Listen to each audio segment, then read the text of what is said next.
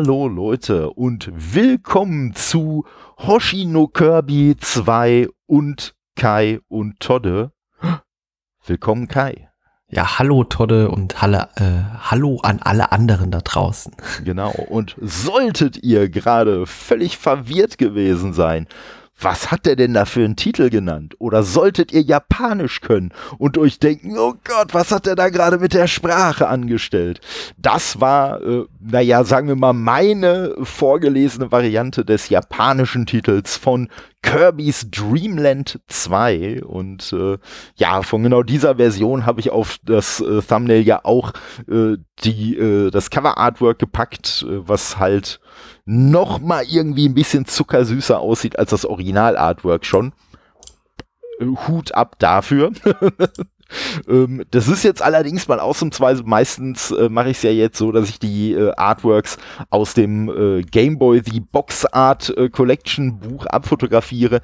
Von dem Spiel war allerdings das Artwork nicht drin, deswegen habe ich das äh, ganz schnöde aus dem Internet runtergeladen, aber naja, das nur mal äh, so als kleiner Blick hinter die Kulissen. Ähm, ja, Kai, was sagte dir denn das Spiel, bevor ich dir eröffnet habe, dass das jetzt unser nächstes Thema werden wird? Ähm, also äh, der Name war mir zwar geläufig, gespielt habe ich es aber nie und äh, im Gegensatz zu dem ersten Teil, den ich damals recht gerne gespielt habe, ist das hier komplett an mir vorbeigegangen. Aber das mag auch daran liegen, dass ich 1995, als erschienen ist, schon lange in der PC-Spiele-Zeit angekommen bin und der Gameboy äh, kein großes Thema mehr für mich war. Ja, also mir ging es ähnlich.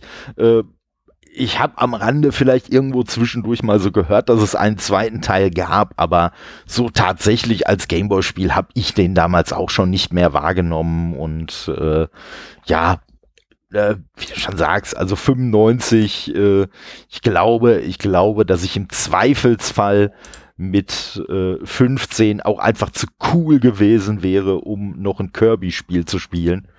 Äh, ja. ja ich sag mal, heutzutage, heutzutage, ein paar Jahrzehnte später, da ist das wieder anders. Da kann man sowas dann wieder spielen. Ja, ich muss sagen, also ich habe mir jetzt ein paar Videos angeguckt und habe es auch kurz im Emulator mal gestartet und äh, also die Musik, die würde mich schon sehr stressen. Also ja. die, die fand ich im ersten Teil noch sehr, sehr gut und passend und auch irgendwie süß, aber hier war die so ein bisschen trüber, also äh, so ein bisschen nervig fast schon. Wie geht dir das? Ja, also muss ich, muss ich sagen, das war auch so ein Aspekt, der mir aufgefallen ist, weil bei dem ersten Teil muss ich wirklich sagen, also die Musik davon finde ich echt äh, phänomenal. Das ist ist irgendwie so eine, so eine ganz eigene Mischung aus aufputschend und Feelgood Musik, aber halt auch mit großer Betonung auf Feel Good. Und bei dieser Musik habe ich echt so ein bisschen das Gefühl gehabt, das ist jetzt nur noch Aufpeitschen. Das ist jetzt nur noch so, ah, komm, gib Gas, gib Gas. Und das passt ja eigentlich zu diesem knuddeligen, stressfreien Spielablauf von Kirby. Passt das ja eigentlich gar nicht. Aus meiner ja. Sicht.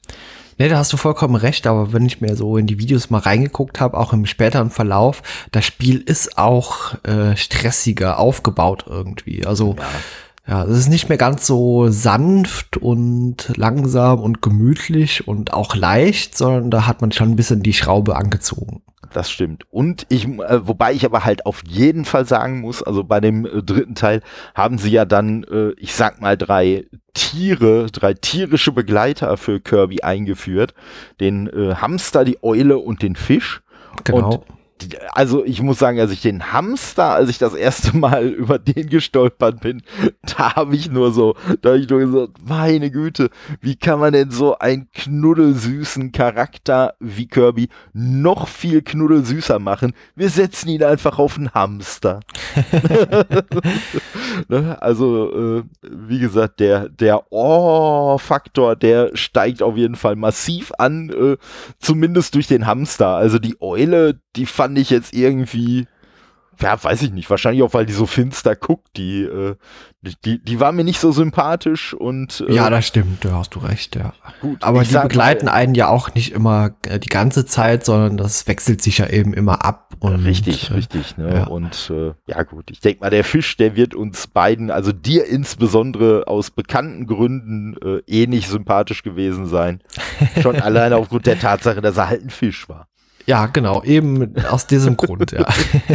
ne, deswegen, da können sie auch versuchen, den, den irgendwie so, so süß äh, äh, zu designen, wie sie wollen. Nee, also leider ich nein, muss sagen, es, es gibt auch Möglichkeit, irgendwie Fische irgendwie interessant zu gestalten, aber in der Regel, äh, gut, äh, kurz angedeutet, ich selbst habe eine Fischphobie und meide Fische, wo es geht. Also im Aquarium ist das teilweise okay, aber äh, ansonsten, wenn ich irgendwie so eine Berührung damit habe, dann äh, äh, ja, mag ich keine Fische und die sollen da bleiben, wo sie sind, nämlich im Wasser. und äh, das ist so meine Einstellung zu Fischen. Deswegen, um das bisschen besser nachvollziehen zu können, was wir hier gerade reden.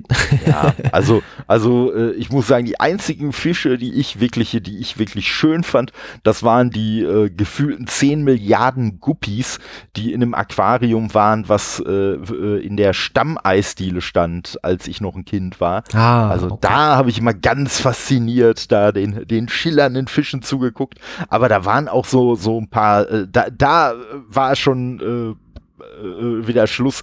Da gibt's ja dann diese komischen Fische, die sich dann da äh, so an so eine Scheibe saugen und so. Ach nee, also da war dann, da war dann schon Ende im Gelände äh, für mich, aber naja, ich sag mal, so viel, so viel mal kurz zu unserem Fischeausflug.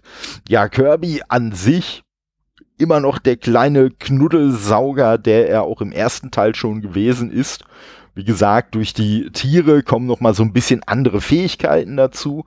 Ne, man hat tatsächlich, wie du schon sagst, den Stresslevel so ein bisschen hochgedreht und äh, ja, auch so ein bisschen, äh, ja, ich sag mal, knackigere Gegner da eingebaut. Also Ja, und auch mehr Gegner. Also Genau. die äh, kommen halt sehr viel häufiger hier vor und äh, auch, wie gesagt, Fähigkeiten hat Kirby noch ein paar neue dazu bekommen und das ist auch, glaube ich, so die Einstellung, was später aus Kirby wurde. Also da Mhm. gab es ja auch, glaube ich, so rollenspielmäßig hat man verschiedene Spiele aufgezogen später, aber wie gesagt, da bin ich nicht mehr ganz so in der Materie drin. Und äh, ich, ich denke mal, die haben den Ursprung hier in diesem Spiel auch teilweise, die Fähigkeiten. Ja, auf jeden Fall. Ja, also ich sag mal, mit Kirby hat man ja hinterher noch so einiges angestellt und äh, das, was die meisten spielen, sage ich mal, äh, was die halt gemein haben, ist in der Regel schon dieser, ich sag mal, Schwierigkeitsgrad, der jetzt nicht ganz äh, fies anzieht. Also äh, wenn ich das mal vergleiche mit einem Spiel, was wir auch äh, im äh, Stream hatten, als ich bei dir auf äh, Twitch beim äh, Retrocast im Stream zu Gast war, wo wir dann ja auch nochmal Super Mario Land 2 äh, gespielt haben. Also äh, ich habe jetzt auf dem, wir sind bis zum letzten Level gekommen und an dem bin ich dann kläglich gescheitert oder beziehungsweise habe einfach irgendwann aufgegeben. Und ja, ich habe das jetzt auf dem Gameboy dann auch nochmal ausprobiert, bin mittlerweile zumindest mal wieder bis zu Wario gekommen. Und ich glaube, in der letzten Phase von Wario bin ich abgenippelt. Nur Ja, um dann festzustellen, dass ich den kompletten Level vor Wario auch wieder machen muss. Ja, das ist schon sehr frustrierend Ja. gewesen. Also, Also, ja, wie gesagt, das Spiel an sich ist komplett relativ einfach und dann äh, zieht man im Endkampf, bis im letzten Level, den Schwierigkeitsgrad einfach mal um zehn Stufen an. Richtig, richtig. Also wo, wo, wobei den Endkampf, den fand ich noch nicht mal schlimm, nur den Weg dahin. Also ja, den Weg dahin, aber dann äh, Das- ist man das- meistens schon wieder irgendwie, ja, kurz vorm Abnippeln. richtig, richtig. Ne, so und ich sag mal, und äh, wenn ich sage, ich fand den Endkampf nicht so schlimm, ich sag mal, gegen die drei kleinen Schweinchen habe ich mich schon schwer getan. Ja, das habe ich ja auch angekündigt. ja. Ja, lustigerweise, jetzt als ich es auf dem Gameboy gespielt habe, da habe ich die drei kleinen Schweinchen mit dem ersten Versuch geschafft. Da habe ich aber auch den Vorteil gehabt, dass ich die Feuerblume dabei hatte. Und ah ja, gut, ja. ne, war dann überrascht, äh, dass ich dann irgendwie eigentlich dann größtenteils nur noch einmal auf die Schweine draufhüpfen musste und den Rest hatte ich dann mit den Feuerbällen schon erledigt. Ja, das ging dann halt schon recht harmlos. Ich war trotzdem am Ende klein, am Ende des Kampfes, also so ist nicht. Ja, aber, ja, aber Hat schon ein bisschen gesagt, in sich, ja. Aber wie gesagt, wir sind ja bei Kirby und Genau. äh, ich muss sagen, also im Vergleich zu jetzt Marios oder so, äh, mochte ich Mario trotzdem immer lieber. Also Kirby war für mich, das hat meine Schwester sehr gerne gespielt und äh, wie gesagt, den ersten Teil habe ich auch gespielt, aber danach eigentlich, glaube ich, nie mehr.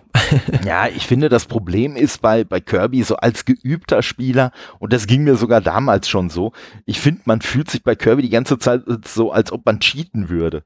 Als ob man ja, zumindest so God-Mode Teil, oder ja, so genau, angewählt hat und äh, ne, irgendwie unbesiegbar ist, weil alleine ja schon die Tatsache, es gibt ja, also die meisten Gegner kann man ja aufsaugen und dadurch neutralisieren. So, da Mhm, gibt's ja genau. auch ein paar Gegner, die musst du tatsächlich äh, äh, beschießen mit irgendwas, was du vorher aufgesogen hast. Aber irgendwas kann halt, wie ich das im, äh, äh, in der Folge zum ersten Kirby-Stream dann schon erwähnt habe, irgendwas kann halt auch einfach Luft sein. Also, Ja, genau. ne? also, Ja. ne, man, also von daher selbst das strategische Element, oh, ich muss jetzt den und den Stein aufsaugen, um ihn hinter dem und dem Gegner an den Kopf zu äh, pusten. Selbst das gibt es eigentlich nicht, weil man braucht diesen Stein halt nicht. Also wenn man, wenn man so ein bisschen so eine, ein bisschen so tickt wie ich, dass man so bei solchen Sachen so einen Komplettierungszwang hat, wird man trotzdem alles aufsaugen, was es in diesem Level gibt. Ob es jetzt einen Sinn ergibt oder nicht, egal. Aber äh, naja, ich sag mal, was auf jeden Fall noch äh, zwei, wie ich finde, doch sehr äh, erwähnenswerte Neuerungen sind. Es gibt irgendwie diese Sterne, die man einsammeln kann, äh, für die man dann, wenn man, ich glaube, zehn Sterne zusammen hat, dann auch jeweils ein Bonusleben wieder kriegt. Und äh, es gibt sogar einen Speicherstand. Man kann auch zwischen den Levels wieder hin und zurück.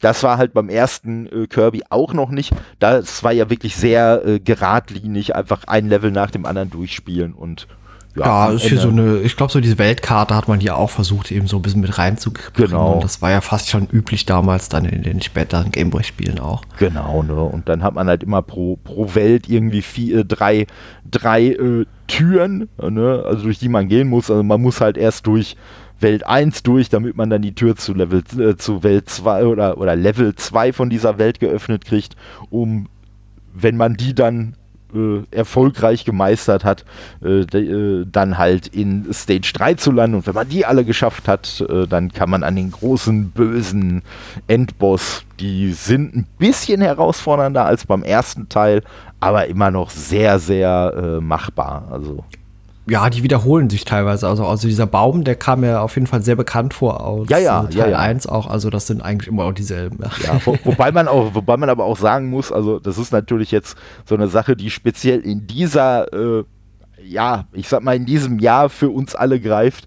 Äh, ich finde, ich finde, es, es vergeht einem schon kurz das Kirby-Grinsen, wenn man den Baum dann auf einmal mit einem Mundschutz darum stehen sieht. Ja, Also. ja, das war damals weniger befremdlich. Heute wirkt das so ein bisschen, hä? richtig. Ja, damals Ja. hätte hätte man es vielleicht nur komisch gefunden, aber heutzutage ist es direkt so, äh, das, Ja. äh, hm. Also für meinen Kirby. Ja, für meinen Kirby-Eskapismus ist mir das ein bisschen, nah, ein bisschen zu nah an der Realität im Moment. Ja, schon. Aber mal sehen. Äh, Ich hoffe, wir neigen uns da so langsam auch dem Ende mal von C. Aber über das sprechen wir jetzt hier nicht. Nein, nein, nein, nein, nein. Das soll auch nicht weiter thematisiert werden. Nee, aber äh, nein, aber wie gesagt, an sich ist es ein nettes Spiel, aber ich muss halt sagen, ja, es versucht irgendwie so dieses, dieses höher, schneller, weiter Phänomen, was ja häufig bei Sequels ist und mh, ich sag mal in dem Sinne, also für mich zumindest, äh, ja, äh, scheitert es damit so ein bisschen, weil das ja einfach gar nicht das ist, worum es bei Kirby ging. Bei Kirby ging es ja nicht um höher, schneller und weiter, sondern das war ja einfach wirklich so eine, so eine fokussierte äh, Erfahrung und Ja. äh, in seiner Einfachheit auch einfach so gut, ähm, ja, dass diese, diese äh, künstlichen, äh, künstlichen, äh, äh, ja, komplexeren Elemente, ja, wie gesagt, für mich sind die so ein bisschen, sind die so ein bisschen schwierig. Also ich werde es trotzdem auf jeden Fall mal durchzocken. Es ist auf jeden Fall ganz lustig, aber äh, ja, es wird sicherlich nicht so einen äh, äh, Platz äh, in meinem Gaming-Herzen erobern wie der erste Teil. Ja, ich bin mir auch nicht sicher, ob das damals noch ein Riesenerfolg war. Mein 95 Gameboy, der, selbst der war da schon eigentlich äh, nicht mehr so ganz äh, up to date und da gab es schon andere Sachen. Na ja, gut, ich weiß nicht. Ja, also äh, das, das kann gut sein. Vor allen Dingen äh, muss man ja überlegen, das ist ja, das ist, äh, äh, müsste dann quasi das, das vierte Kirby-Spiel, glaube ich, gewesen sein, weil nach, der, nach dem ersten Gameboy-Spiel kam das fürs NES raus und ich vermute mal danach dann für Super Nintendo und danach kam dann der zweite Teil für den Gameboy. ja, Ja, nur das äh, ist dann halt schon nochmal so ein bisschen eine, eine, andere Welt. Ich sag mal, was sie, was sie halt immer noch cool gemacht haben, dass sie halt wirklich so ein paar Elemente vom ersten Teil noch übernommen haben. Dieser kleine Happy Dance von ihm, wenn er ein Level geschafft hat und so ja, Klamotten. Genau. Ne, und den Jingle, der dazugehört. So, das ne, haben sie echt alles noch ganz charmant gemacht. Aber ja, wie gesagt, man wollte irgendwie zu viel damit und wie du schon sagst, ich glaube, dass 95 zumindest für den, für den Gameboy der Zug so ein bisschen abgefahren war. Ähm, ja, aber das hatte, äh, wie ich äh, gesehen habe, aber auch wohl noch so eine Erweiterung und da sind wir, sehen wir halt dann schon, wohin der Zug geht, äh, fürs, äh, für den Super Game Boy, für diesen Aufsatz vom SNES. Äh, mhm. Ja, und hat da dann wohl halt neben so ein paar äh, speziellen Rahmen, die halt für diese Version äh, drin waren, äh, wurden wohl auch so ein paar Sounds angepasst. Also man hatte dann so ein paar modifizierte Sounddateien äh, für Super Nintendo und so und äh, ja, aber da sieht man halt schon, dass das Spiel äh, schon sehr auch darauf abgezielt hat, dass man eigentlich davon ausgegangen ist, na, die meisten werden es wahrscheinlich eh nicht mehr oder viele werden es nicht mehr auf dem Gameboy spielen, ne, sondern vielleicht eher, wenn sie den Super Gameboy haben, dann auf dem Super Nintendo und ja, der Tatsache hat man dann damit auch schon Rechnung getragen.